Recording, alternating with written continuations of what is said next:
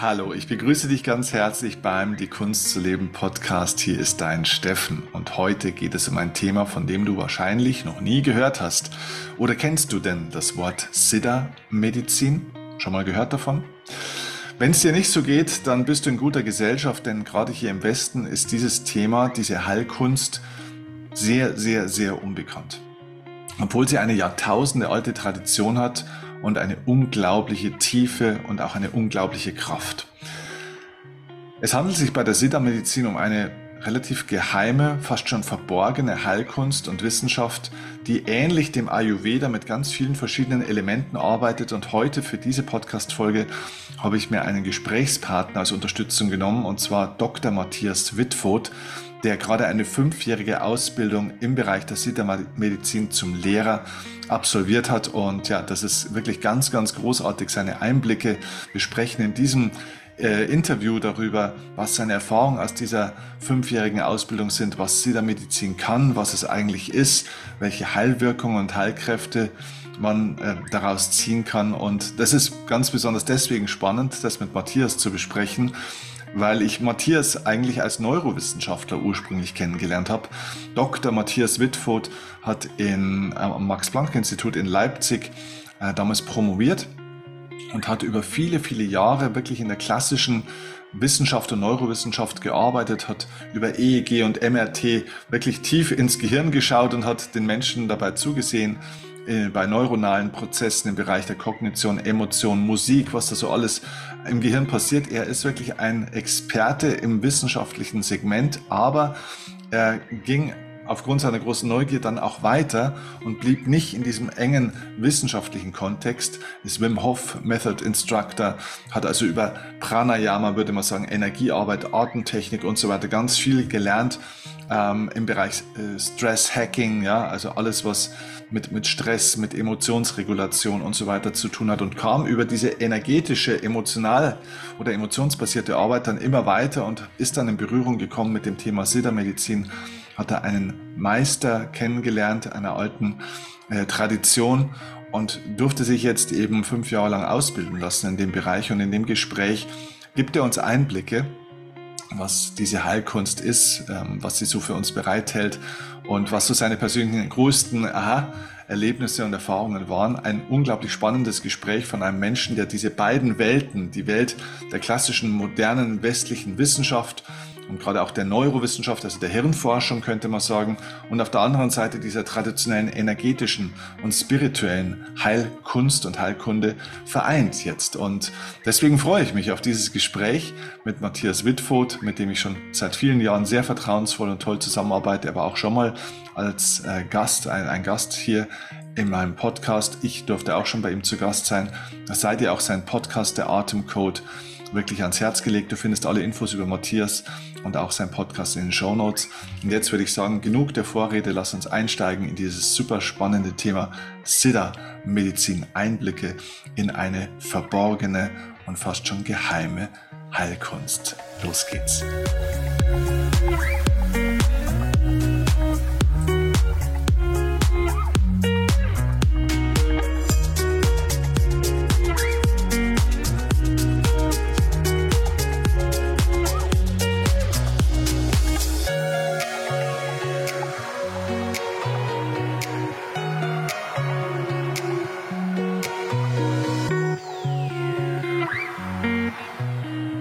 Matthias, ich grüße dich. Schön, dass du da bist. Herzlich willkommen beim Die Kunst zu leben Podcast.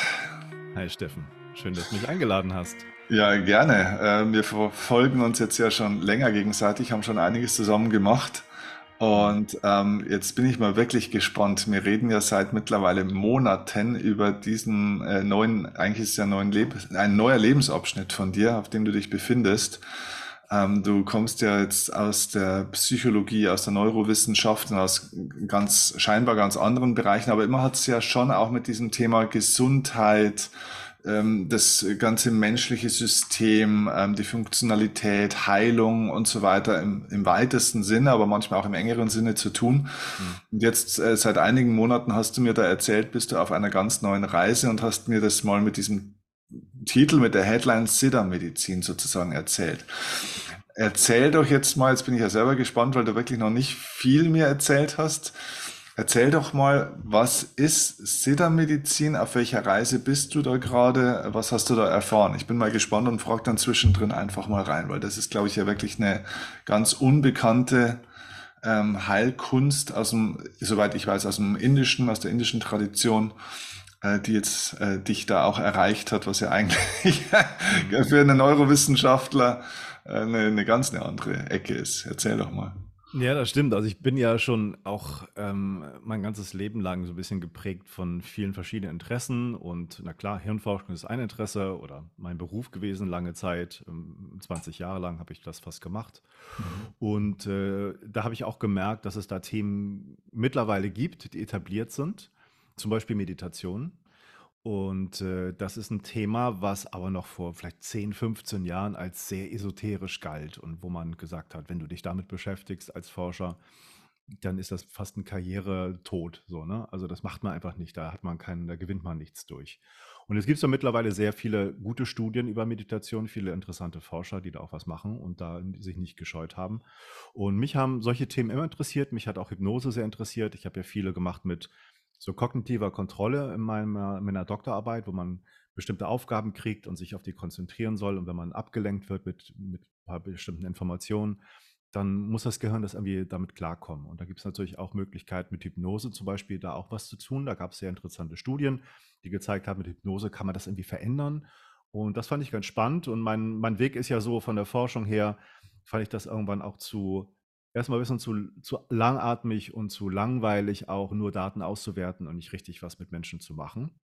Und dann ähm, fand ich auch die, so im Nachhinein wird mir das immer mehr klarer, diese ganze wissenschaftliche Kultur und ich habe in einem sehr großen Krankenhaus gearbeitet. Ja, man würde sagen, sehr toxisch. Also es ist nicht so, wo ich mich jemals wohlgeführt habe. Das wurde mir nochmal so bewusst. Ne? Ich habe mich da sehr durchgekämpft. Ich wurde da, ähm, ähm, sag ich mal, sehr äh, geschätzt mit meinen äh, Argumenten und mit meinem Arbeitsstil von meinem Chef. Das war so ein Chefarzt der, der alten Sorte und sehr hierarchisch geprägt alles. Und das war aber eher ein Durchkämpfen für mich und nicht wirklich, wo ich Spaß dran hatte. Deswegen war es eigentlich notwendig und zwangsläufig da irgendwann zu gehen. Und ja, so habe ich verschiedene Themen irgendwie kennengelernt und dann viele praktische Sachen gemacht. Und dann bin ich ja auch sehr tief in diese Artengeschichten reingekommen mit Wim Hof Methode. Und von der Wim Hof Methode habe ich gemerkt, da gibt es so viele Sachen, wenn man sich wissenschaftlich damit beschäftigt, kann man vieles erklären, vieles auch nicht, aber es wird immer mehr versucht. Und dann lichten sich so ein paar Fragen ähm, und man kann natürlich die Studien immer kritisieren, weil es noch nicht groß ist und so weiter. Aber es geht Schritt für Schritt weiter und immer diese, sag mal, Methoden, die vielleicht in den meisten Fällen so aus dem Fernosten kommen, aus Indien Ursprung haben, viele hunderte, tausende von Jahren alt sind, die sich da bewährt haben irgendwie, die hat man vielleicht auch mit so einem kolonialistischen Blick immer sehr gering geschätzt und jetzt, wie gesagt, Meditation wird ein bisschen ernster genommen und es gibt noch so viel zu entdecken, so viele Methoden. Und auch Wim Hof mit Atemtechnik kommt ja irgendwie über Umwege aus diesem indisch-tibetischen Dunstkreis mhm. heraus. Ne? Mhm. Du weißt, es gibt so Tumo, da gibt es so Anklänge von äh, Wim Hof auch, wo man mit, mit bestimmten Atemtechniken, Visualisierungsübungen Körpertemperatur steuern kann. Und das mag erstmal für, für ja, einen wissenschaftlichen Blick erstmal komisch sein. Und da gab es aber viele Untersuchungen, die zeigen, da passiert wirklich was. Und wie können die das alles? Hm, wissen wir noch nicht so genau. Ähm, aber nichtsdestotrotz ähm, habe ich so eine Einstellung entwickelt, mir zu erlauben, mich auf solche Themen einzulassen und mal zu schauen, was das mit mir macht, eigene Erfahrungen zu machen, das immer kritisch zu hinterfragen, auch anzuzweifeln, was da gesagt wird und so weiter, mit verschiedenen Blickrichtungen immer auf, auf die Sachen zu gucken. Und vor ähm, fünf Jahren, glaube ich, war das, äh, hat ein, ein, Freund von mir irgendwie gesagt, er hätte da so eine Ausbildung, die er machen will bei so einem indischen Meister in Hamburg. Ähm, und äh, dann habe ich gedacht, ja, was ist denn das? Erzähl doch mal, zeig mir mal die Ausschreibung so. Und habe da drauf geguckt und meinte, was ist das für ein esoterischer Humbug? Also so, was da für Versprechungen gemacht werden. Aber ich dachte aber, wenn nur 5% irgendwie hinkommen von den Sachen, dann wäre das vielleicht ganz cool, ja? Dann könnte ich was, was waren das für Versprechungen? Ja, dass man seine eigene DNA irgendwie verändern kann, dass man seinen Körper verlassen kann mit Reisen, dass man äh, was war das noch, so äh, die Angst vor dem Tod verliert, dass man ähm, über unsere Welt hinausblicken kann, verschiedene Heilungstechniken und so weiter. Mhm. Also es klingt erstmal wie ja, Scharlatanerie, würde man im Deutschen mhm. sagen. Ja? Mhm. Ich dachte, gut, lass dich mal drauf ein, gucken wir mal, was da ist. Und dann habe ich das erste Seminar gemacht. Das war gar nicht bei dem Meister selbst, das war so ein Vorseminar. Und da dachte ich so, ja, ganz nett, mal gucken, weiß ich noch nicht so genau. Und das erste Seminar mit dem Meister, ähm, der äh, auch können wir noch drüber reden, was das für ein Typ so ist. Ähm, mhm. das war schon total spannend, weil da sind echt tolle Sachen passiert, wo ich dachte, hä, das kann ja gar nicht sein. War immer noch so im Zweifel auch, aber der Typ an sich war hochintelligent und lustig und es hat Spaß gemacht. Also die Zeit verging wie im Flug so ein Wochenende. Da dachte ich, mhm. ja, mach ich mal weiter. Und äh, um den Kreis schon mal so ein bisschen äh, kürzer und kleiner zu machen, damit man versteht, worauf es hinausläuft, ich, das war vor fünf Jahren und ich habe diese Ausbildung, die der angeboten hat, die über fünf Jahre gehen sollte, gerade vor einer Woche abgeschlossen. Mhm. Ja, und äh, das ging über fünf Jahre. Über Corona-Zeit war das halt auch viel online, die Geschichten, und die haben seiner Meinung nach besser funktioniert, als er dachte. Und, und äh, ja, es war eine spannende Geschichte mit verschiedensten Techniken und auch sehr wirre und sehr un, unsystematisch zum Teil. Und äh, ja, das war eine Ausbildung letztendlich in Siddha-Medizin. Mhm. Und äh, da ist jetzt so von meiner eigenen ähm, Recherche auch nochmal so mir klar geworden, dass das etwas ist, was ja auch schon sehr, sehr lange existiert, auch so zu den Ursprüngen des Yoga zurückgeht. Ähm, entstanden ist oder hauptsächlich da gelehrt wird in Tamil Nadu, das ist so ein Bundesstaat im Südosten äh, von Indien, ganz im Süden. Und da gibt es eine alte Tradition von, diesem, von dieser Siddha-Medizin. Die wird in Indien auch angewandt, aber wie auch bei anderen Heiltechniken auch äh, traditionelle chinesische Medizin. Also die jungen Chinesen oder die jungen Inder, die, die machen das nicht, die haben ja keine Ahnung. Das wird so von alten Gurus, Meistern irgendwie weitergereicht. Und die besteht ähm, zum größten Teil, hat viel Ähnlichkeit mit Ayurveda. Ayurveda ist, glaube ich, den meisten irgendwie bekannt, auch wenn sie es nicht gemacht haben, aber der Begriff sagt einem was. Und Siddha-Medizin ist interessanterweise etwas, was irgendwie sich nicht so durchgesetzt hat oder sagen wir mal nicht im Westen nicht bekannt wurde. Also Ayurveda wurde groß, Yoga natürlich, aber Siddha irgendwie nicht aus verschiedenen Gründen. Es gibt ähm, einige Bücher, wo das mal erwähnt wird, so von Leuten, die das interessiert hat, die vor 100 Jahren das schon entdeckt haben, aber irgendwie hat es sich nicht durchgesetzt. Und die Gemeinsamkeiten sind, dass man viel mit Kräutern macht, ähm, viel Heilpflanzen nutzt, ähm, aber auch mit viel mit Energiemedizin arbeitet. So, das wird den vielen Leuten ja auch was sagen. Mhm. Und ähm, ich habe mit solchen Sachen eigentlich eher wenig zu tun gehabt. So die Berührungspunkte, die ich mit Energiemedizin hatte, waren diese Klopftherapien, die auch mal mit so einem ähm, energiemedizinischen Touch so entstanden sind und dann mhm. mit diesem PEP, das kennst du auch von Michael Bohne, ist das alles so ein bisschen, ja, sag mal, hemdsärmeliger gemacht worden. Ähm, und äh, da hat man ja geglaubt, auch man würde irgendwelche ähm, Körperpunkte klopfen, die dann irgendwie Energien anders freisetzen und da Ängste bekämpfen. Und mal das alles beiseite geschoben, das ist so mein Berührungspunkt gewesen, was ich damit hatte. Ähm, und ähm, Sitta ist letztendlich basiert auf ja, Leuten, die das selber entwickelt haben. Ähm, ich würde sagen, äh, auf ihre Entwicklung kosmische Kräfte entdeckt haben, die sie versucht haben irgendwie zu bändigen. Und es, wenn man das so erzählt, es hat viel Ähnlichkeit mit, mit Star Wars und den Jedi-Rittern. Ja? Also es ist wirklich so. Es gibt diese Meister, es gibt diese Schüler. Es ja. gibt damals wohl, gab es Wettkämpfe zwischen den Meistern, die sich gezeigt, die sie bewiesen haben, wer sozusagen diese Siddha-Kräfte besser entwickelt hat. Es gibt ähm, auch im Yoga kennt man das so ein bisschen, diese Siddhis, das sind so übernatürliche Kräfte, die man entwickeln kann. Ähm, und wenn man interessanterweise, wenn man wirklich diese ursprünglichen Yoga-Texte mal anguckt, und ich habe da auch mal im Podcast viele Leute gehabt, die auch so Indologen sind und sich damit beschäftigen, wenn man mal diese, diesen, diese Yoga-Geschichte von, von Pantanjali anguckt mhm. und das liest, mhm. ist erstaunlich, bestimmt über ein Viertel, mehr als ein Viertel des Buches ähm, da dreht sich um übernatürliche Kräfte, die man mit Yoga mhm. erreichen kann. Ja. ja und, das ist die Vibhutis, ne? Genau, und das ist irgendwie, ja. ich glaube, vielen Leuten reden, die reden da nicht drüber, weil es passt irgendwie nicht so ins Bild. Yoga ist ja eher so ein bisschen Sport und man tut was Gutes für den Körper. Ähm, Stretching. Ähm, genau, und äh, ich habe gerade ein Interview gelesen, glaube in der Zeit, von einer äh, Frau, die in Indien lange war und jetzt Yoga wieder so ein bisschen nach Deutschland zurückbringt, über andere äh, Formen gesagt, Yoga ist kein Sport, es ist eine Heilkunde. Das verge vergessen die meisten Leute. Ähm, und ja, du weißt auch, Sadhguru erzählt viel über Yoga, auch dass es im Grunde die alten Meister nur eine eine Yoga-Stellung haben, die sie perfekt beherrscht haben. Man muss da nicht so ganz viele machen und so weiter. Siddha-Medizin ist ganz, ganz anders. Also man kann auch ein bisschen Yoga machen, aber es ist eher wenig, dass man da körperlich Übungen macht, sondern es geht ganz viel um Bewusstseinsarbeit, würde ich sagen. Um mhm. das so vielleicht in Begriffen zu übersetzen, die du auch ganz gut kennst. Mhm. Ähm, und äh, es geht viel um ähm, ähm, Mantren, die man benutzt, also so eine Art äh, Frequenzgleichheit oder versucht die Frequenzen von, von kosmischen Energien irgendwie zu erreichen. Mhm. Ja, und wenn man das alles so erzählt, klar, man, also ich bewege mich in beiden Welten. Ich denke auch mal so, hä, was, worüber redest du da eigentlich? Andererseits, wenn ich mich darauf einlasse, und ich habe, wie gesagt, in fünf Jahren sehr viele Sachen erlebt, äh, gibt es schon echt hochspannende Geschichten. Mhm. Und ich benutze das immer mehr auch in meinem Coaching ähm, lass es mit einfließen, wenn das Leute möchten und äh, biete denen das an, erzähle ein bisschen, worum es geht und mhm. habe da sehr, sehr erstaunliche ähm, Konsequenzen und Effekte schon erreicht damit. Okay. Ja, dann lass uns mal so ein bisschen durchgehen. Ich habe äh, 40 Fragen äh, mental auf der Liste. Alle werden wir nicht äh, schaffen, aber ein paar vielleicht. Ähm, mal so fast ein bisschen chronologisch. Äh, du hast damals gesagt, du gehst also sozusagen jetzt in, diesen, in dieses erste Seminar bei dem Meister. Ähm, und hast gesagt, das war schon ganz nett, aber es sind schon mal die ersten erstaunlichen Dinge passiert, so hast du das jetzt vorhin genannt.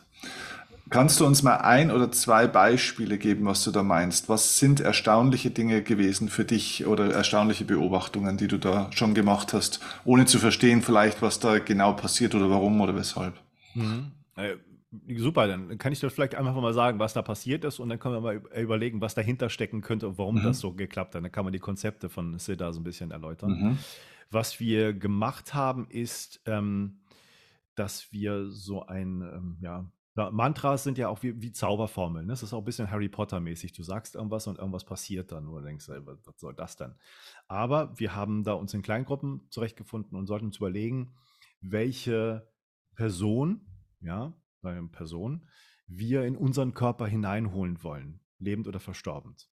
Mhm äh, oder schon bereits tot. Ähm, und dann haben wir uns das überlegt und haben auch Spaß gemacht. Der eine hat irgendwie Leonardo da Vinci genommen, äh, der andere hat irgendwie so einen alten Yogameister genommen. Ich habe irgendwie dachte, ja, keine Ahnung, Nikola Tesla. Ja. Und dann haben wir das gemacht und dann haben wir sozusagen uns befragt, so, ja, erzähl doch mal und ähm, ein bisschen Fragen gestellt. Und das waren echt so Sachen, wo man dachte, so, ey, das kann der nicht wissen und was erzählt er da? Und die Stimme ist anders und äh, der grinst auf einmal nur und keine Ahnung. Ne? Also es war der Typ, der, der Leonardo da Vinci war. Das war irgendwie ganz seltsam.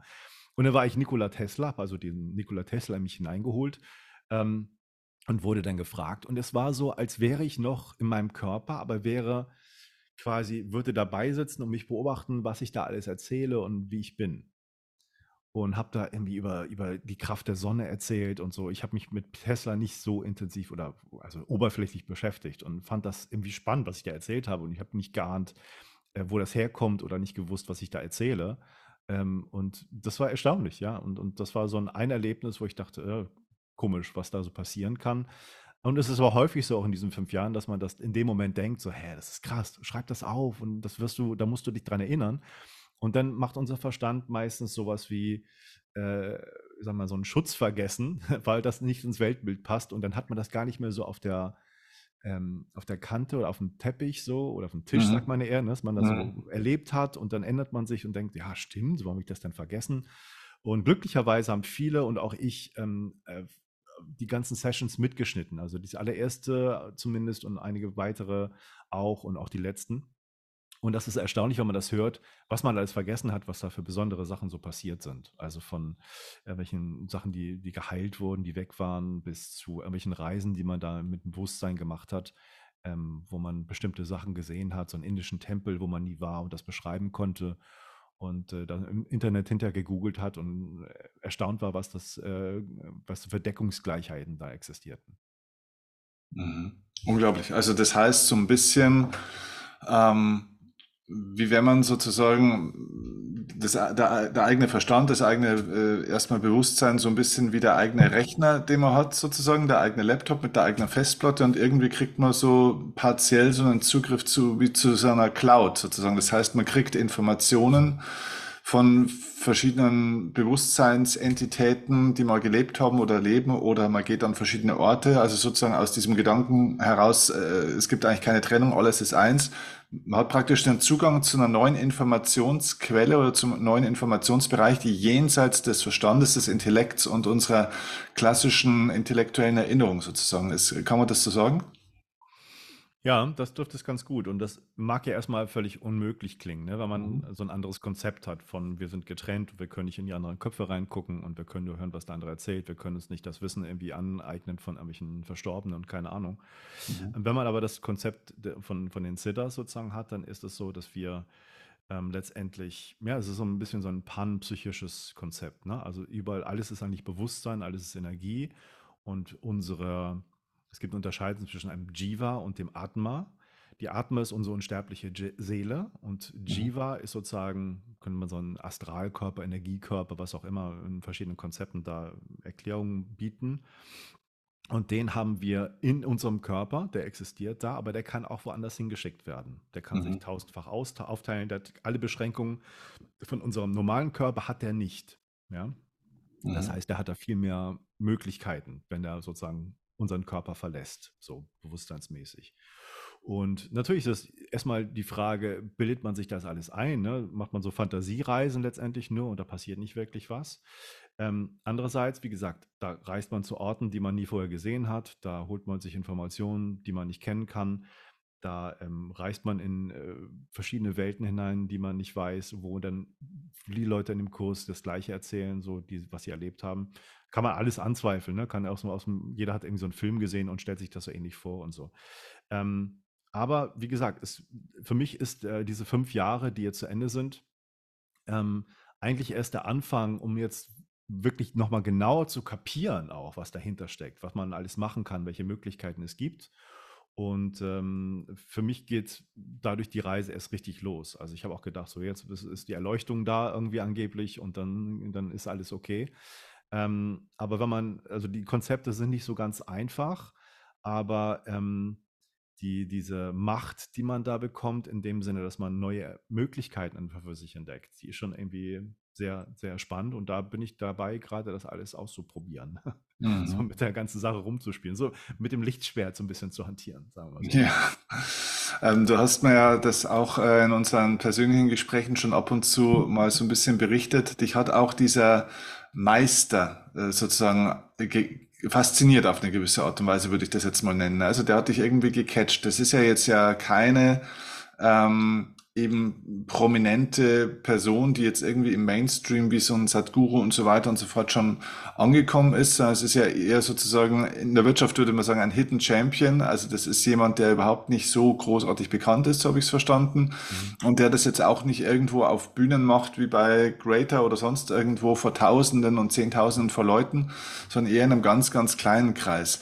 Trotzdem äh, sagst du ja, er ist ja ein Meister. Also da mal ganz plakativ die Frage, warum ist er ein Meister? Wie kommt man zu dem Titel? Äh, ist er selbst ernannt? Wurde er ernannt? Oder also woher weißt du denn, dass das ein Meister ist? Ja, oder oder wo, woher nimmt der sozusagen diesen ähm, die, sozusagen die Berechtigung, ja, äh, praktisch das jetzt auch lernen zu dürfen? Hm. Also Lizenzen habe ich nicht gesehen. ähm, es ist so, dass äh, seine Geschichte, die er erzählt, ist, dass er, er ist Sohn eines sehr bekannten Yoga-Lehrers in Südindien gewesen und hat da viel schon gelernt von seinem Vater, hat dann viele Martial Arts Ausbildung gemacht und war mit 20 schon oder Mitte 20 schon bei vielen äh, sag mal, Dschungelgurus, ne, Meistern in Indien und hat da vieles gelernt. Viele, hat er gesagt, viele, die fake waren, viele echte Meister und hat da ähm, da im Grunde diese Tradition miterlebt, so mitbekommen von bestimmten Meistern, mhm. ähm, von dieser Linie von, von der Siddha-Medizin. Und das ist etwas, was er sozusagen dann übernommen hat und fortgeführt. Und ähm, sein Auftrag war dann, erst einmal ein normales Leben zu führen. Der hat irgendwie, ich glaube, bei Seagate in Malaysia gearbeitet als Manager, hat dann Frau gehabt oder Frau, Kinder immer noch er hat so ein normales Leben geführt, um sozusagen das, das Leben, das normale Leben kennenzulernen, bevor er dann den Auftrag hatte, vor sechs, sieben Jahren ging das, glaube ich, erst los, dann diese Ausbildung zu machen und das weiterzugeben, das Wissen. Und ähm, das ist, fand ich erstmal überzeugend und er erzählt das auch immer wieder, so seine Geschichten, was er da hat und dass er den Spitznamen Krokodilhaut hatte in der Gruppe der, der großen Meister da, weil er nie was gemerkt hat von diesen ganzen Energiegeschichten, bis es ihm dann sozusagen irgendwie aufging und dann das funktioniert hat. Ähm, und der hat halt sich über auch diese Martial Arts Geschichten sehr viel für Energie erzielt, wie man sozusagen Energie nutzt, um für die Schläge und so weiter. Da gibt es so bestimmte ähm, Techniken auch da in Tamil Nadu, die ganz darauf abzielen, bestimmte Körperpunkte zu treffen, um den Gegner zu sprechen. Da muss man halt genau wissen, wo die sind. Und ich glaube, das ist so das Ursprungssystem, was noch älter ist als das chinesische Akupunktursystem. Also das ist eigentlich aus Indien nach China gegangen. Ähm, genau, und deswegen äh, finde ich das sehr überzeugend, was er gesagt hat. Und ich meine, er lehrt das ja auch.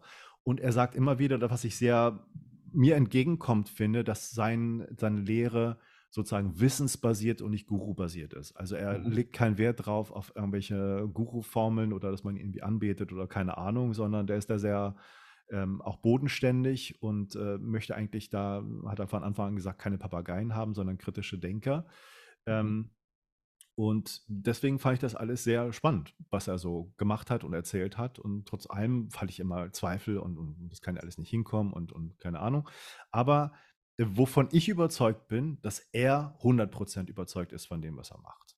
Er hat auch eine mhm. Assistentin dabei, die ist auch noch relativ jung, die hat diese Ausbildung, auch schon gemacht und so. Und die reden da auch miteinander und ich kriege das alles mit manchmal und, und, und die halten sich auch mit uns beiden. Und wenn die, sie macht manchmal Einwürfe, so wenn er irgendwelche Sachen erzählt. Und da habe ich also null Zweifel, dass die alle da äh, und er vor allen Dingen völlig überzeugt von dem sind, was er da macht. Und der hat, ähm, auch wenn du sagst, der ist jetzt nicht so bekannt, das stimmt. Wir können gerne sagen, wie der heißt und man kann sich da auf der Seite umgucken. Also der heißt äh, Sri Pranaji und seine Seite ist pranashakti.org. Da kann man sich alles angucken, was der so macht ähm, und wie der aussieht und so. Ähm, der ist da, der hat schon viele, viele Kunden, die weltweit da diese Sachen hm, zugreifen und da diese Angebote annehmen. Und äh, geht da auch sehr interessante Wege philosophisch. Der hat jetzt da angefangen, so Auszüge seines ersten Buches, wo er so ein bisschen die äh, Erklärung weiterliefert, ähm, darzustellen. Und ähm, er sagt auch, da legt er sich mit vielen Religionen an, weil er mhm. nicht an einen bestrafenden Gott der Christen glaubt. Das macht für ihn überhaupt keinen Sinn. Er legt sich auch mit dem Islam an und mit den Hindus, weil diese ganzen Erklärungen von wie die Welt entsteht und wie der Geist sozusagen sich aufteilt und ähm, alles wieder zurückgeht, für ihn auch keinen Sinn macht, weil das sozusagen ähm, entweder ist, ist sozusagen der Ursprung blöd und möchte dann mehr erfahren und geht zur Blödheit zurück oder er ist hochintelligent, aber warum geht er denn diesen ganzen Weg des Karmischen? Also ist schon sehr spannend, er hat dann ein paar neue Erklärungen, dass es eher so wie eine Entwicklung ist, dass er nicht zum Ursprung zurückkehrt. Ähm, aber äh, also mir macht es Spaß, einfach dem zuzuhören und, mhm. und den Sachen zu folgen. Und ich, es, mhm. ist, ähm, es ist äh, einfach hochintelligent, wenn er redet, muss man sagen. Also wenn er sagt, er kann sich das Wissen irgendwo überall holen, so auch wie Sadhguru das irgendwie auch macht, ne, wenn man ihm reden hört, sagt er irgendwie, er liest das gar nicht, aber er hat das irgendwie alles parat und kann über alles erzählen. So kommt mir das bei dem auch vor, weil da zu jedem Thema was Interessantes zu sagen, was irgendwie stichhaltig ist. Mhm. Ja, interessant. Ähm, jetzt bist du ja jemand, der, sag ich mal, wirklich klassisch ausgebildet aus der westlichen Wissenschaft sozusagen kommt und ähm, der sozusagen jetzt nicht von links nach rechts wechselt, so habe ich es verstanden. Also jetzt nicht sagt, ja, okay, alles das, was wir im Westen machen und die ganze Neurowissenschaft und so weiter, ist jetzt ja alles so limitiert und alles Quatsch und so weiter und jetzt praktisch sozusagen aufs andere Pferd aufspringt, sondern ich verstehe dich ja auch so als jemand, ich glaube, da haben wir eine ganz große Gemeinsamkeit unter anderem auch, äh, jemand, der verbindet, der also immer sich sozusagen aus allen, äh, sich für alle Sachen erstmal öffnet, trotzdem kritisch bleibt, aber dann versucht sozusagen die Gemeinsamkeiten oder die Zusammenhänge oder das Ergänzende zu finden. Was würdest du jetzt nach dem Studium der fünf Jahre, die du jetzt da gemacht hast, Du sagst ja, du stehst ja für, gefühlt für dich trotzdem erst am Anfang, aber trotzdem hast du ja schon tiefe Einblicke bekommen. Wo siehst du denn jetzt äh, Kombinationsmöglichkeiten aus der westlichen Medizin oder auch der Neurowissenschaft, wo du herkommst, und dieser Siddha-Medizin, die ja so ganz traditionell ist? Weil da scheint es ja ganz elementare Punkte zu geben. Ich weiß zum Beispiel, dass die WHO, also die Weltgesundheitsorganisation in Indien, ein eigenes Forschungszentrum für Siddha-Medizin und Ayurveda und so weiter gestartet hat in 2022 war das. Also auch die, und die sind ja jetzt, sage ich mal, nicht im Verdacht, esoterisch oder sonst irgendwas zu sein, aber auch die interessieren sich ja für die Themenbereiche der Alternativmedizin, der traditionellen Heilkünste massiv. Also da gibt es ja Gründe dafür. Wie siehst du denn das? Also das ist erstmal eine super komplexe und auch ganz großartige Frage natürlich, weil ich glaube, unsere aktuelle Zeit, da kulminiert, kulminiert gerade etwas. Also es kommt Mhm. etwas zusammen. Und äh, Mhm. das spiegelt sich vielleicht auch so ein bisschen in mir wieder, dass man nämlich über viele Jahrzehnte hinweg ähm, die Wissenschaft immer mm, höher gehalten hat, immer besser wurde.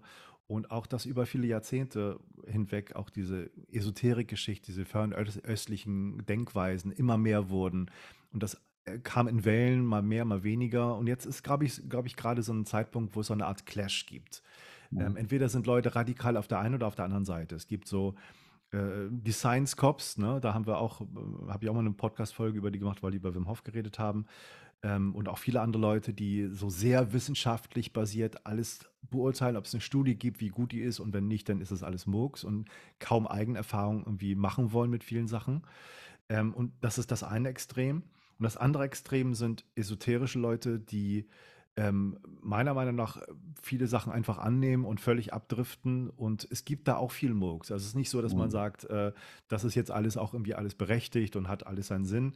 Ich Mhm. glaube, dass einerseits viele Leute ähm, das machen, um was zu verkaufen und nicht wirklich Ahnung haben und dann die Leute ein bisschen drauf reinfallen. Andererseits glaube ich, nach dem, was ich in fünf Jahren erlebt habe, um das anzuknüpfen, was du gesagt hast, da viele, sagen wir mal, böse Kräfte in der Welt existieren, die das auch ausnutzen. Ähm, ein Beispiel, ähm, was ich sehr, sehr interessant fand, weil ich das so nicht verstanden und nicht gesehen hatte, das sehe ich jetzt mit ganz anderen Augen. Es gibt gerade auf Instagram und auch auf vielen so Social, Social Media Kanälen ganz viele Leute und ganz äh, interessante Leute, finde ich erstmal, äh, Frauen, Männer, die machen so, so art tantrische Heilung, ne? wo du siehst, da Mhm. liegen die Leute und dann machen sie so eine Bewegung über die und dann haben die so orgastische Mhm. Erfahrungen und, und, und so Verzückungen im Körper. Ne? Ähm, und da dachte ich, was ist das denn? Das habe ich vor Jahren mal gesehen. Da gab es auch so Tantra-Seminare, wo man so die sexuelle Energie erzeugen kann und nur so über den Körper wischen, ohne den zu berühren. Und dann kommt da die sexuelle Energie bei den äh, Frauen häufig hier vor. Ne? Das ist ja dann irgendwie für die Social-Media-Geschichten wie ein bisschen eindrücklicher. Ähm, Mhm. und da dachte ich so, spannend, wie geht das denn? Was sind das für, für krasse Leute, dass die das können? Und äh, jetzt mit meinem Wissen, und da habe ich mit Pranaji auch drüber geredet, ähm, wird mir einiges klar. Der hat mich auch gesagt, glaubst du echt, dass es solche, solche machtvollen Menschen gibt, die sozusagen einfach das können, solche Energien zu erzeugen? Ähm, und da dachte ich so, ja, eigentlich irgendwie komisch. Wie, wie kann das sein? Ne? Das, das könnte ich nicht mal nach fünf Jahren Zitterausbildung einfach nur so machen und jemand hat da irgendwelche Orgasmen. Ähm, da er meinte, das sind wirklich die Kräfte von irgendwelchen Entitäten, bösen Kräften, die da reinkommen in die Körper und die die dann zucken lassen. Mhm. Und häufig haben diese An Aus äh, Anwender, also die das machen, gar nicht mal die Ahnung, auf was sie sich einlassen. Mhm. Und häufig ist das so eine Art äh, faustischer Pakt. Also diese ganzen Geschichten haben schon einen Hintergrund. Die, die zahlen einen Preis dafür, der denen gar nicht klar ist. Und äh, er meinte, er erlebt es häufig und hatte auch viele Anfragen von Leuten, die das mitgemacht haben, dass die hinterher nach Wochen, nach Monaten sehr, sehr, sehr krank werden, Mhm. weil diese Entität die Lebensenergie von denen aussaugt. Ja, Ja. und dachte ich so, oh, das ergibt für mich fast noch mehr Sinn, als wenn ich denke, da, da machen die Leute irgendwie mit, weil das kann gar nicht sein bei einer ganzen Gruppe, dass die alle das so inszenieren. Das finde ich ein bisschen seltsam. Also wie so eine Art energetischer Parasit, den man sich da holt, die Geister, die ich rief, praktisch. Ganz genau, ganz Ja. genau. Und äh, das sind ja alles so ein bisschen Spukgeschichten, die man so kennt, ob das Mhm. existiert oder nicht. Aber in vielen Re- Religionen, in vielen Kulturen, wenn du das mal äh, da recherchierst, ähm, Beispiel Marokko, glauben 80 Prozent aller Menschen, dass es solche Djinns oder sowas gibt. Ja, und Mhm. haben auch Erfahrungen damit gemacht. Also in, den- in den Köpfen der Menschen zumindest, im Kulturkreis, existieren diese Dinge. Mhm. In, in der Wissenschaft nicht. Ähm, aber es ist ja so, ähm, sag mal, die reine wissenschaftliche Betrachtungsweise, da ist die Welt ja tot und kalt. Und es ist ein Rätsel, wie wir Menschen mit unserem Bewusstsein und mit unseren Fähigkeiten überhaupt äh, herkommen und äh, existieren können. Das ist ja ähm, Eher eine maschinelle Perspektive, sage ich mal, ne? Genau, und wie Leben entstanden ist und so. Mhm. Ähm, da darf man sich auch nichts vormachen lassen. Da hat die Wissenschaft keine Antwort drauf.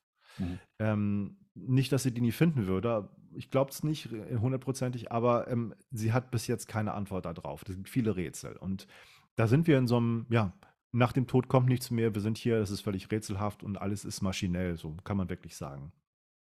Und dann gibt es diese Perspektive von, vielleicht eher die, was ich vorhin schon meinte, dieser etwas Panpsychismus, also alles ist Bewusstsein, das steckt überall, alles ist Energie und wir haben verschiedene Zyklen, so karmische Zyklen, wir werden wiedergeboren und so weiter.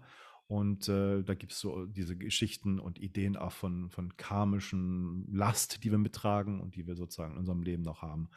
Und für mich ist das alles erstmal, ja, ich nehme es erstmal so wahr und denke mir meinen Teil und gucke mal, ob das als Erklärungsmodell und vor allen Dingen als Arbeitshypothese äh, Sinn ergibt, wenn ich damit arbeite. Und äh, da muss ich sagen, zum Teil ergibt das einen großen Sinn. Ja, mhm. Und es gibt viele Sachen, die man so nicht erklären kann. Wenn man das mit dieser Sache bereinigt und da versucht zu bearbeiten, dann tut sich auf einmal was. Und wie gesagt, für mich ist das, ähm, ich bin nicht so auf die Welt gekommen, dass ich diese wissenschaftliche Perspektive auch hundertprozentig annehmen kann. Ja, man kann über Wissenschaft auch viel Kritisches sagen. Mhm. Das ist ein großes soziologisches Unternehmen, da geht es um Forschungsgeld, da geht es um Karrieren und äh, nicht um gute Ideen. Also man, ich glaube, wissenschaftlich könnte man sehr viel weiter sein, wenn man das anders handhaben würde. Das ist alles aus dem 19. Jahrhundert immer noch, was so die Strukturen angeht. Aber auch das Konzept, was dahinter steckt, ist erstmal super. Man untersucht das systematisch. Andererseits muss man sagen, wir haben auch nicht alle Methoden, alle Tools, um wirklich alles in der Welt zu untersuchen. Und es gibt immer noch vieles unerklärliche, rätselhafte. Und warum nicht mal sich erlauben, wie ich das auch getan habe, in alten Kulturen zu schauen, was gibt es da für Erklärungsmodelle und haben die da irgendwas erfahren über nicht wissenschaftliche Wege, weil die haben ja keine Experimente gemacht mit Bewusstsein, jetzt bin ich mal da, sondern über andere Wege und zu erfahren, wie die es gemacht haben. Und dieser Pranaji bricht das immer mehr runter, macht das immer moderner. Also für den ist das irgendwann die beste Lösung. Du hast im, auf deinem Smartphone eine App Siddha Medizin und machst dir auf und holst dir deine Heilung so. Das wäre das, das Idealste. So denkt er auch. Ja, das ist mhm. möglichst einfach und alles runterzubrechen und äh, nicht diese langen Wege zu gehen. Und das ist natürlich für uns westliche Leute und Schüler, die wir da waren, sehr, sehr entgegenkommend, obwohl das trotzdem immer noch sehr verwirrend ist, was da so passiert. Mhm, verstehe, okay. Ja, äh, weil du vorhin ja auch das äh, Patanjali äh, und das Yoga Sutra, das er geschrieben hat, äh, sozusagen erwähnt hast. Da war auch meine Erfahrung, als ich vor einigen Jahren angefangen habe, mich intensiv, wirklich intensiv damit zu beschäftigen, dass es eben weit jenseits ist von dem, was man sich vielleicht so denkt, ne? dieses esoterische, nur, nur fühlen, nur dieses Abdriften und Schweben sozusagen, sondern auch das ist eine Wissenschaft. Ne? Aber es ist halt, also so habe ich das für mich irgendwo äh, versucht irgendwie zu definieren, es ist eine eben nicht messorientierte Wissenschaft, wie es vielleicht die, die westliche Wissenschaft ist, sondern eine erfahrungsbasierte Wissenschaft sozusagen. Mhm. Ne? Und aber trotzdem auf einer, basierend auf einer totalen Logik auch. Ne? Also diesen logischen Prozess, diese Strukturen dahinter, ähm, die dort aber sozusagen anders eben gemessen werden, in Anführungszeichen. Ähm, das ist eigentlich das Spannende dahinter. Und so wie du das jetzt beschreibst, glaube ich, ist das da eben auch so, dass ihr eben wirklich über Erfahrungswerte und über Beobachtungen und Trial and Error sozusagen einfach eure Erfahrungen gemacht habt. Und dadurch kann man da eben, glaube ich, schon von einer, kann man das sagen, ist es eine spirituelle Wissenschaft, Siddha-Medizin, kann man das so sagen? Ja, ganz, ganz besonders, auch viel mehr als Ayurveda oder sowas. Also Siddha mhm. lebt wirklich von eigenen Experimenten. Man probiert Sachen aus, man verbessert das wieder. Ich bin jetzt in der Lage, mir eigene Meditationen zu erstellen, die bestimmte Wirkungen haben. Ja, also mit bestimmten Mantren gefüttert können die Meditationen ganz bestimmte Wirkungen haben. Also wenn ich jetzt will, dass die äh, in den Tiefschlaf führen oder Täterwellen entstehen durch die Meditation, kann ich das da reingeben, was total mhm. spannend ist, finde ich. Mhm. mhm. Ähm, und ja, also die, diese ganze Idee, ähm, finde ich einfach ähm, total zeitgemäß zu sagen, Moment mal, also wie das losging mit diesen alten Kulturen, die Entwicklung, die auch die Diskriminierung von uns und unserer Gesellschaft, westliche Gesellschaft, ähm, durch diese Denkweisen, die wir haben. Ähm, weiß nicht, August Comte sagte vielleicht was, ähm, ein mhm. französischer Soziologe, der gesagt hat, es gibt verschiedene Stadien, die Kulturen durchleben und die anderen Kulturen haben halt den primitiven Status noch. Das mhm. finde ich so dermaßen arrogant, Ähm, und ich glaube, es ist zeitgemäß davon mal wegzukommen und zu sagen, okay, nimm das mal alles ernst. Ist es nicht so ein imperialistisches Denken, so wie die Engländer in, in Indien nachher alles plattgewalzt haben und das alles verboten haben, weil das alles Bullshit war, so, mhm. ähm, sondern das mal ernst zu nehmen. Und wenn das bei Meditationsgeschichten und Meditationsforschung so, so erfolgreich war, wo das jetzt schon so etabliert ist, warum ist das bei anderen Sachen denn vielleicht nicht auch möglich? Warum muss das andere dann jetzt noch komisch sein? Ich glaube, da gibt es noch sehr, sehr viel zu entdecken. Und ich glaube, wir sind nicht so an so einem Endpunkt, dass wir endlich Meditation ernst nehmen, das jetzt nutzen und jetzt sind wir zufrieden und sind alle achtsam, sondern ich glaube, das ist ein Krümelchen von dem, was da drin steckt noch. Und das ist erst ein Anfang von einer Entdeckung, die man noch machen kann. Insofern fand ich das für mich einfach äh, augenöffnend, diese, diese andere Technik und Zittermedizin zu mal kennenzulernen, zu beleuchten und zu gucken, was dahinter steckt und ähm, was das für Möglichkeiten beinhaltet und wie die das machen. Mhm. Ja, genau. Ja, ich habe auch den Eindruck, wir sind so als Gesellschaft hier im, im westlichen Kulturkreis gerade in so einer Art Vorschulkindergarten. es, es geht mhm. gerade los. Und äh, das ist vielleicht eine gute Überleitung auch aufs nächste Thema, weil die Frage stellt sich jetzt natürlich, ähm, du und ich, wir sind jetzt Menschen, die, sage ich mal, mit solchen Themen auf verschiedenste Arten oder von verschiedensten Richtungen in Berührung kommen, die, sage ich mal, auf auf ihre Art und Weise auch forschen. Wir sind, glaube ich, beides Bewusstseinsforscher an, an, an der Stelle. Ähm, so, und dann kommt man zum Beispiel zu, zu Veranstaltungen, wir haben das vorhin im Vorgespräch ja auch gehabt, ne? also große Veranstaltungen wie jetzt zum Beispiel äh, bei Greater waren wir ja beide auch, ich war sogar dann noch aktiver Teilnehmer dort auch und dann schaut man sich so um, ja, also womit beschäftigt sich die Szene, was auch immer die Szene ist, ne? aber nennen wir mal die Szene der Persönlichkeitsentwicklung, womit beschäftigt man sich da so, was wird da angeboten? Ich habe da für mich persönlich meine Lehren draus gezogen und war da ehrlich gesagt, ich möchte nicht sagen überrascht, weil ich weiß ja, wie es ist, äh, aber trotzdem denke ich mir auch immer so ein bisschen, Kinder, schon langsam wird es jetzt aber dann auch mal Zeit, dass man vielleicht mal irgendwo den nächsten Step gehen. Also ähm, wie ist denn da deine Perspektive drauf? Jetzt, äh, nach fünf Jahren so einer intensiven Ausbildung, dann kommst du zu Greater in diese Szene, da wo ja auch die Spiritualität schon so reinschwappt ein bisschen. Ich finde das immer so ein bisschen so Spiritualität to go, so ein bisschen ähm, wie so ein Mickey Mouse Heft, irgendwie so ein bisschen Entertainment-mäßig, äh, ohne wirklich in die Tiefe einzusteigen, ohne wirklich seriös da auch reinzuschauen, äh, ohne Transparenz und vor allem ohne eine wissenschaftliche Basis an der Stelle, so wie wir über Wissenschaft gesprochen haben. Das ist so meine Perspektive drauf. Jetzt interessiert mich mal deine Perspektive. Wie siehst du denn das? Ähm, also genau, ich war auch da und ich fand das wie so ein äh, überladener Bauchladen. Also jeder mhm. hat irgendwie kurz einen Abschnitt gehabt und hat was vorgestellt. Ich habe, ähm, ja, auch Wim Hof war ja auch da mhm. ähm, und hat, ich habe zumindest den, den Hauptvortrag da auf der Hauptbühne gehört im Stadion.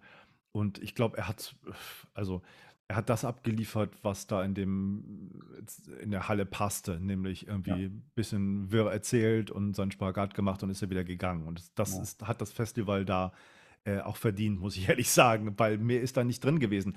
Denn es war bei vielen Leuten so, dass da irgendwie kurze Sachen da waren und dann kam der nächste und, und das alles sehr oberflächlich. Es ist alles schon das, was die letzten sieben, acht Jahre auch schon da war. Und der Höhepunkt für mich quasi negativ, also sag mal, ambivalent war Tony Robbins, der da war. Ähm, du weißt, ich war auch bei dem schon äh, auf einer Veranstaltung, ich habe viel von ihm mitgekriegt und äh, ähm, ich war im ersten Augenblick, dachte ich so, cool, mal wieder da zu sein, also diese vier Stunden oder viereinhalb Stunden da mitzuerleben, wie er das da macht. Und im Nachhinein hat das einen ganz bitteren Beigeschmack gehabt, weil ich dachte, sein Credo ist immer, man muss wachsen, sonst geht man unter.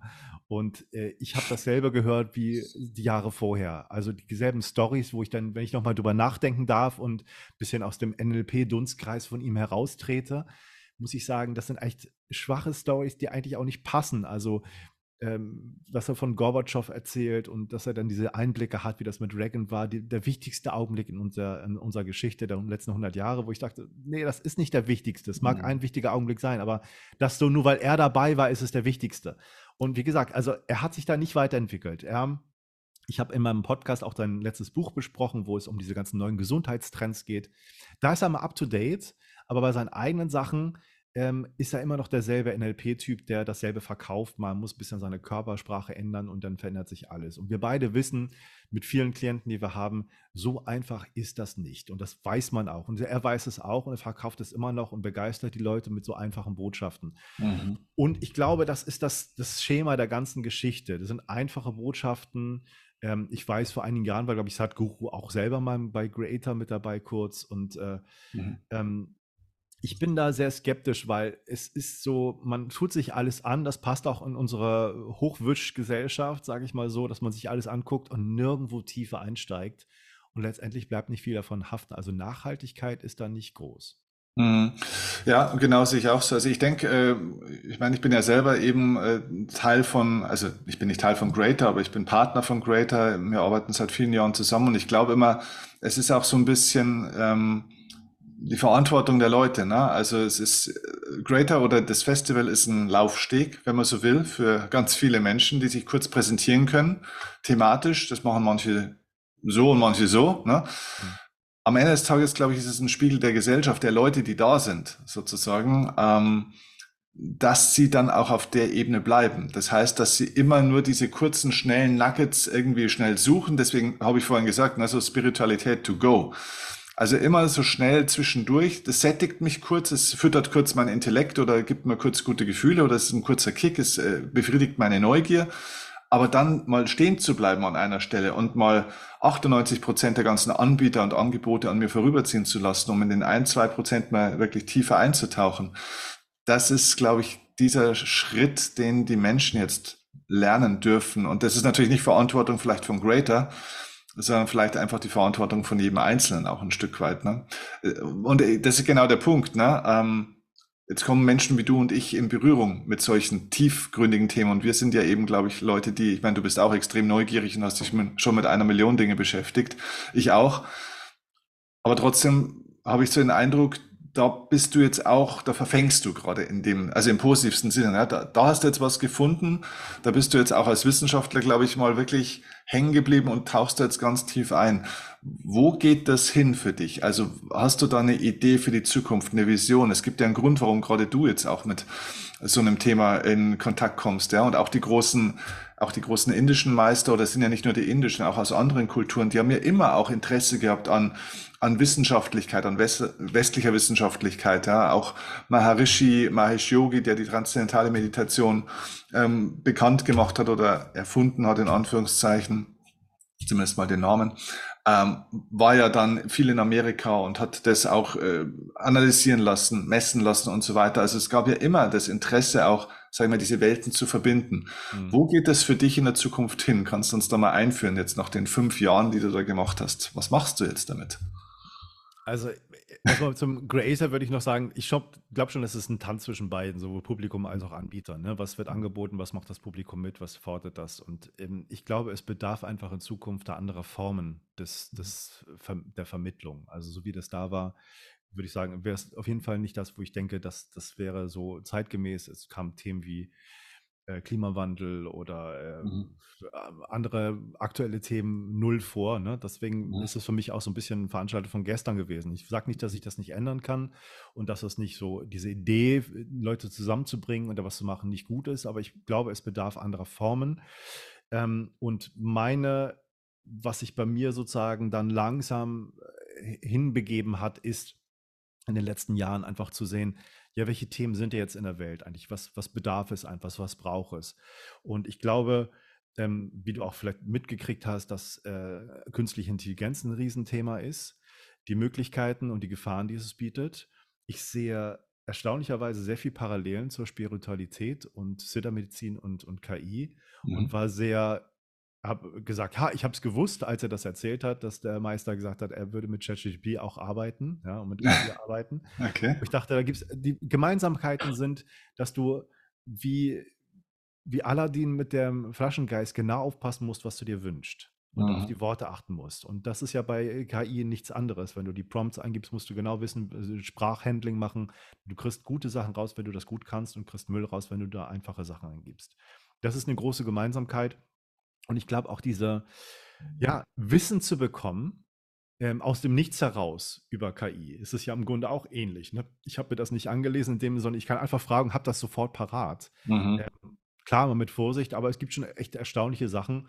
Und Pranaji hat zum Beispiel gemeint, er hat die, die KI gefragt nach diesen ganzen Sitter-Geschichten und Yoga und die haben erstaunlich gute Antworten da gegeben. Also so dumm ist sie nicht, wie viele Leute sagen. Es wird ja auch immer besser. Mhm. Und ich glaube, diese Entwicklung äh, der Menschen an sich, die merken, so geht es eigentlich nicht weiter. Dann gibt es große Kräfte, die konservativ alles sagen, ja, wir bilden uns das nur ein, das können wir einfach so weitermachen. Ähm, diesen, diesen Clash der ganzen Geschichten, ja, dieses Zusammentreffen und ähm, sozusagen dieses Neuentstehen der ganzen Geschichten zwischen sehr großer Spaltung, Radikalität von einen Seiten, aber doch versuchen, das zusammenzubringen. Das ist, glaube ich, so ähm, meine Idee und mein Auftrag. Da ist ja in meinem Podcast auch schon viel gelaufen, von sehr wissenschaftlich zu bisschen esoterischen Geschichten, spirituellen Sachen. Und ich glaube, das werde ich in Zukunft noch viel extremer machen und viel eindeutiger und, und diese Themen mehr aufgreifen. Hm, interessant. Wie geht jetzt, sage ich mal, dieser Weg der, der Siddha-Medizin, deiner Ausbildung sozusagen weiter? Also jetzt sind die fünf Jahre vorbei und ähm, ja, wie, wie gehst du für dich jetzt in deiner Ausbildung, in deiner Forschung weiter? Ist jetzt mit diesem Meister doch da noch ein Kontakt? Gibt es da ein Aufbauprogramm? Bist du jetzt auf dich allein gestellt oder ja, geht es jetzt ins Eins zu eins? Also wie ist das? Es ist so, dass er in diesen ganzen Jahren, die er gehabt hat, äh, ich glaube nur 15 Schüler ausgebildet hat. Also wenn man diesen Kurs hat, hat ist man da irgendwie, hat man diese Ausbildung gemacht, aber ist nicht direkt sein, sein Schüler oder ist nicht ein Lehrer geworden, der es weitergeben kann.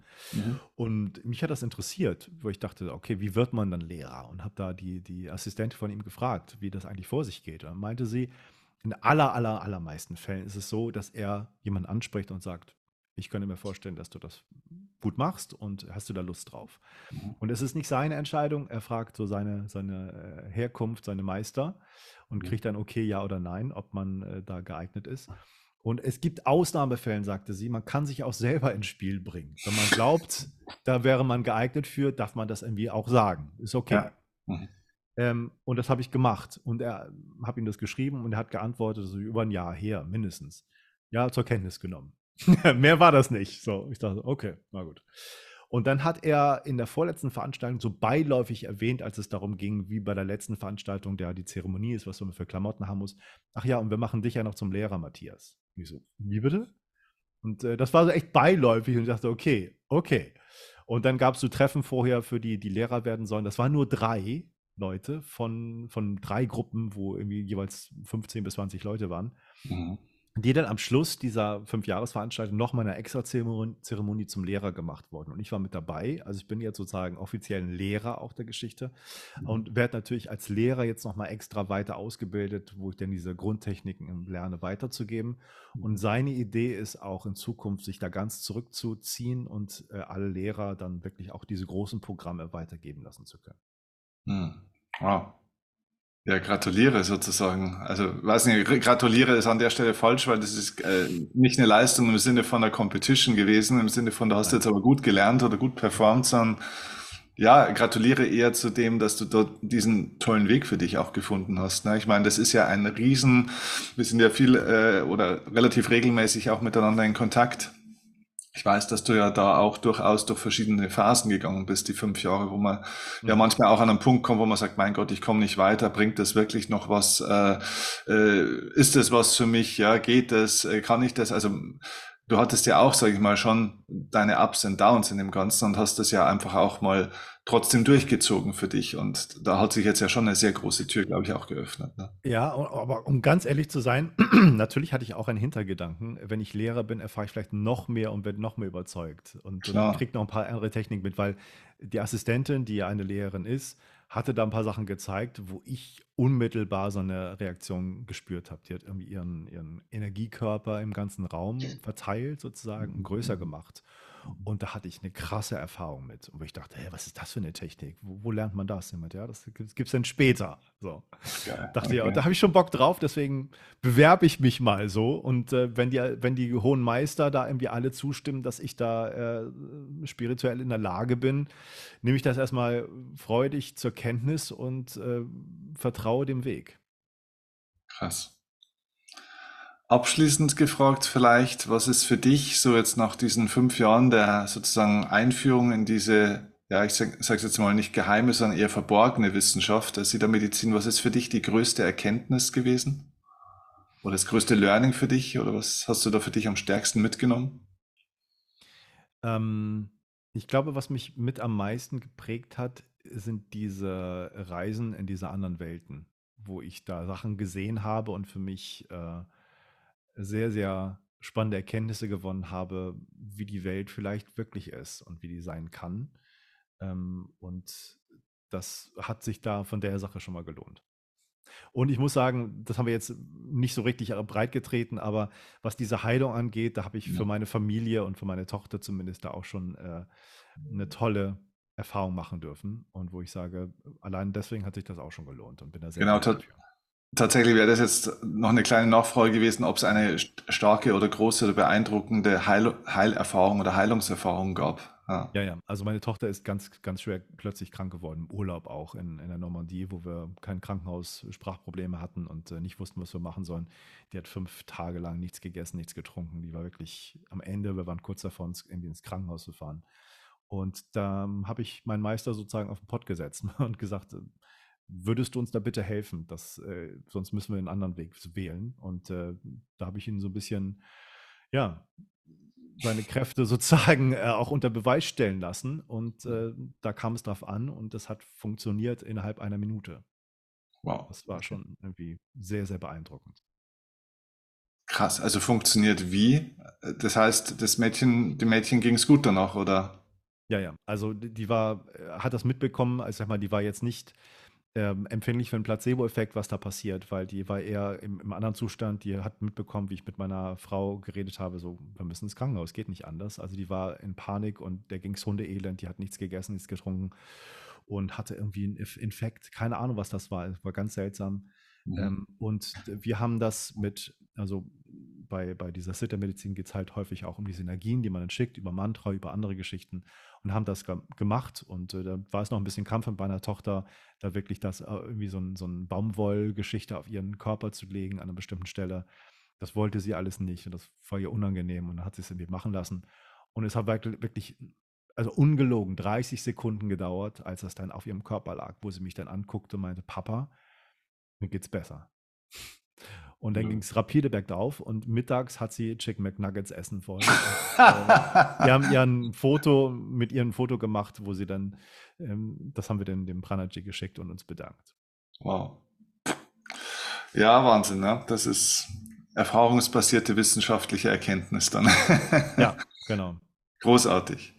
Du, ich danke dir ganz herzlich für die, für diese tollen ersten Einblicke. Also ich bin da wahnsinnig gespannt auf ähm, den Weg weiterhin. Ähm, ich glaube, wer da auch dich weiter verfolgen will und auch mehr Input möchte dazu, du hast es ja schon erwähnt, dem sei auch an der Stelle nochmal ganz dringend, ähm, so oder so auch, auch für andere Themen dein Podcast empfohlen. Der Atemcode heißt der nach wie vor, oder? Noch, noch. Noch, genau. genau. Ich, ich ja, wollte ja. schon sagen, ich habe schon so ein bisschen im Hinterkopf, da wird sich wahrscheinlich irgendwann mal was ändern. Genau, aber trotzdem auf alle Fälle Matthias Wittfords Podcast sehr, sehr empfehlenswert. Äh, einer der ganz, ganz, ganz wenigen Podcasts, die ich äh, selber höre tatsächlich. Also ähm, super spannende Gäste, super Input. Also verfolgt den Matthias. Ähm, wir werden noch das ein oder andere zusammen in der Zukunft miteinander machen. Da wollen wir noch nicht drüber sprechen, aber seid gespannt. Da kommt wahrscheinlich was ganz Großartiges auf uns, auf euch zu. Ja, ja ich freue mich riesig. Ich ja, ich freue mich auch. Danke dir, dass du die Zeit genommen hast.